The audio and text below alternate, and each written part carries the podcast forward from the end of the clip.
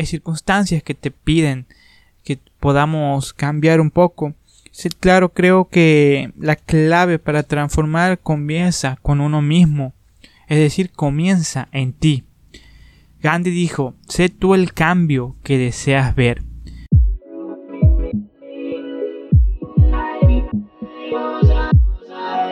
Bienvenido a Medita y Reflexiona, tu podcast para crecer en la fe. Aquí encontrarás reflexiones, devocionales y enseñanzas 100% prácticas y dinámicas. Inicia tu día, felices actividades diarias escuchando estos audios que te motivarán e inspirarán para vivir la aventura de la vida a través de la voluntad de Dios. Muy buena gente, qué alegría poder estar otra vez más aquí en el podcast Desarrollo Personal Medita y reflexiona. A modo de introducción, hoy vamos a hablar de cómo comienza un cambio, cómo comienza una transformación. Nos guiamos de contenido creado por Shock Mowell, uno de los principales exponentes de liderazgo a nivel mundial. Y ha escrito un centenar de libros sobre este tema, sobre temas de organización, de liderazgo en general. Pero antes de seguir por esta línea, por este hilo, eh, bueno, quiere comentarte, estamos aquí un poco aislados, en cuarentena. A mi papá le dio COVID y bueno, a mí me toca hacerlo de forma preventiva. Eh, no estoy en casa con ellos, pero bueno, estamos pasando por, por momentos un poco tensos eh, hace una semana, semana y media falleció mi abuelo. Y creo que las circunstancias adversas, las pruebas, las cosas que van pasando, que por ahí uno dice, por un lado, se cierran todas las puertas, o se han cerrado todas las puertas. A mí en este caso, se cierran las puertas en algunas cosas y en otras se abren. Y uno en esas situaciones cuando la tiene complicada, puede decir, eh, me va bien porque yo lo voy a determinar que me vaya bien, a pesar de que tengo problemas, bueno, que si yo son piedras del camino. O hay otras personas que se victimizan totalmente y dejan todo de lado y lo que hacen es decir no, no puedo hacerlo porque tengo tantos problemas. Creo que a medida que uno vaya teniendo presión, que vaya teniendo problemas, tiene que ir haciendo lo que el contexto o la circunstancia eh, amerite hacer, buscar las soluciones, tratar de ser fuerte. Y creo que eso me está tocando a mí. Y todo eso te transforma, te hace eh, un piel de, de finoceronte. Y creo que hay circunstancias que te piden que podamos cambiar un poco. Sí, claro, creo que la clave para transformar comienza con uno mismo es decir, comienza en ti. Gandhi dijo, sé tú el cambio que deseas ver. ¿Quién comienza la transformación? Los líderes lo hacen. Y cuando hablo líderes, somos todas aquellas personas que tenemos influencia sobre otras. Y no, no necesariamente tienes que tener un puesto en una empresa o un título. Podemos liderar nuestro entorno con nuestra esencia, con lo, con lo que somos, con lo que portamos. Pero de cierto digo que sí, realmente en cierto grado hay una importancia de la posición, porque dice que el cambio comienza de arriba para abajo. Los líderes representan a miles de personas, que ellos representan a ese valor en miles. Cuando tienes que haber un cambio en términos generales, primero se debe trabajar con los líderes.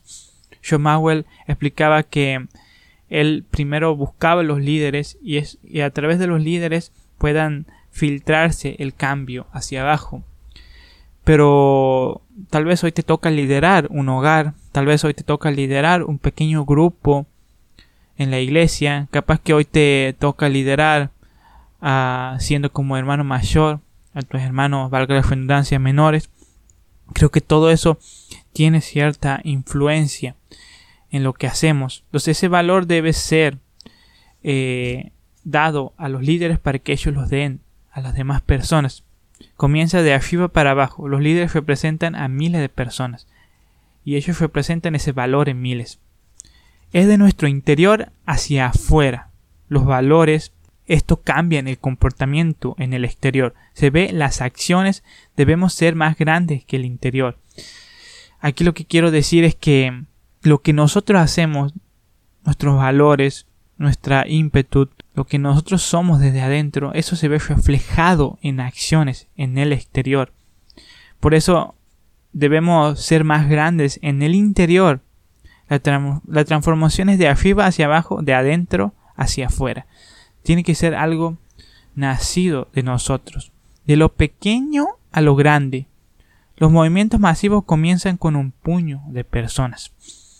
Aquí el autor eh, decía que tiene que ser desde adentro hacia afuera.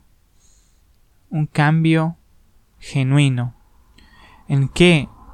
En valores, en integridad. Transformación significa cambio, persona, ya sea a nivel personal, en una comunidad y en un país. Entonces tenemos tres esferas de cambio. Personalmente, luego en una comunidad y un país. Creo que si queremos ser factor de cambio, primero tenemos que avanzar por la primera esfera, nosotros. Vos si estás sirviendo, si estás en un puesto de trabajo de un rango mediano o alto, eh, que el cambio comience. Luego se hace a nivel comunidad y luego a nivel país. Uno analiza los países en los cuales hay más estabilidad económica son los que menos corrupción tienen y la regla juega en el contrario. Cuando más corrupción hay, más inestabilidad económica. Cuando hablamos de un cambio de valores, de integridad, de personas que hacen el bien, personas que van con la, con la verdad y no se atan al, al rollo de la mentira, de mentir algo y después luego aumentar otra mentira para sostener aquellas. Creo que cuando una persona puede realmente ser una persona a la luz de lo que Dios quiere que seamos, todos son beneficiados a nivel comunidad y también por último cuando se va avanzando en esos cambios a nivel país. Esos cambios siempre benefician a las personas. Nunca, nunca hay una gran influencia desde abajo hacia arriba. Un hijo ve el ejemplo del padre y simplemente sucede un cambio sin pensar en ese cambio.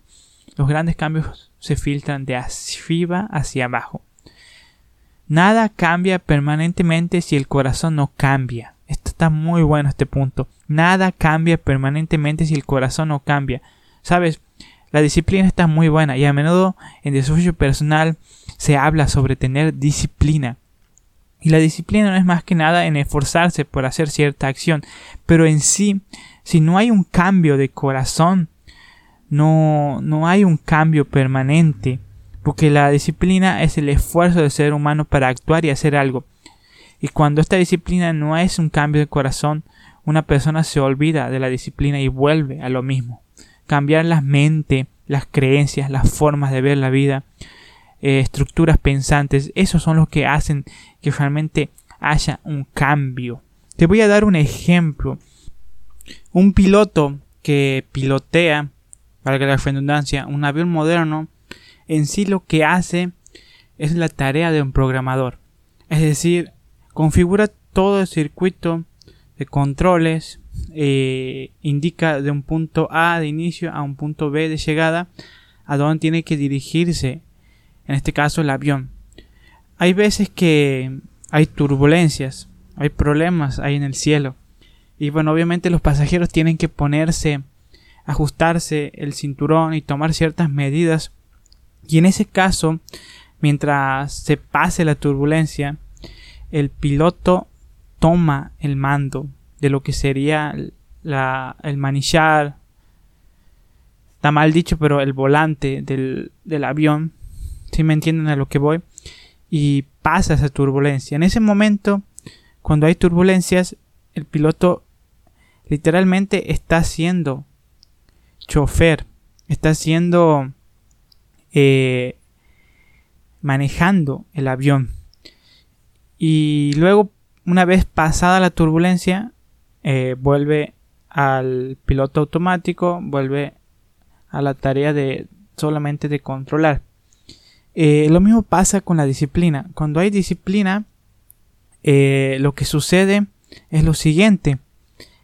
Eh, solamente nos ponemos las manos al volante cuando hay si esa cierta turbulencia.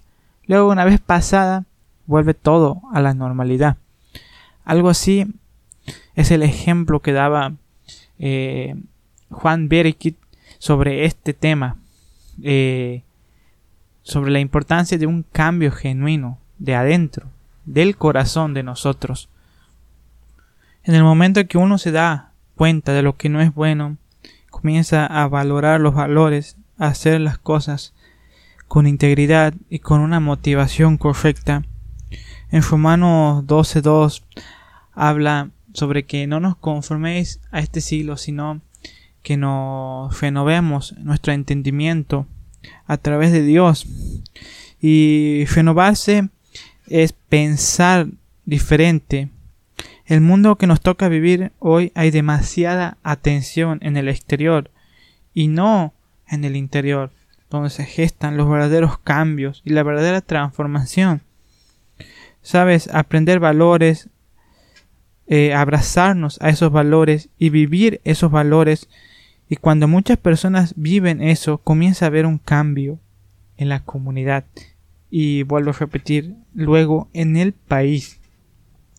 Comenzar en pequeño, grupos pequeños de personas aprendiendo valores, tomándonos valores, pasos de acción, vivir esos valores, rendimos cuenta entre nosotros, entre un grupo pequeño.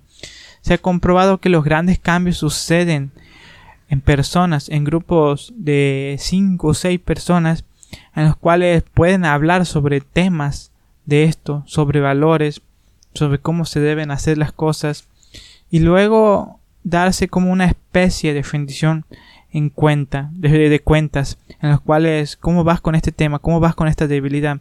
Eh, y la verdad que he caído esta semana, no, no, no he tenido éxito con lo que quería cambiar. Y todo el ir dando cuentas a otras personas, el estar en ese apoyo y en la conversación continua de ese grupo de crecimiento, dice que ayuda y se ha estudiado y se ha comprobado que ayuda más a la transformación que por ejemplo una charla de mil personas, de dos mil personas o de un centenar de personas en un gran auditorio. No hay como ese espíritu de discipulado en los cuales se pueden conversar estas cosas y ahí realmente gestar un verdadero cambio. Entonces ahora a nivel iglesia, la importancia de tener discipulados, la importancia de tener esos grupos que se llaman por ahí grupos pequeños, cédulas, pero no sé si entraría en categoría de cédula, porque cédula por ahí es como un tipo anexo de una iglesia en una casa. Estoy hablando de grupos muy reducidos eh, tal vez con una persona que esté liderando ese grupo, pero que haya ese apoyo entre ellos y realmente esto genera un cambio, una transformación, un compromiso en una mini comunidad, hace que las cosas puedan ir mejor y que comience una transformación. Mi nombre es Adrián, yo me despido y recuerda, tu vida no es una casualidad, sino una causalidad.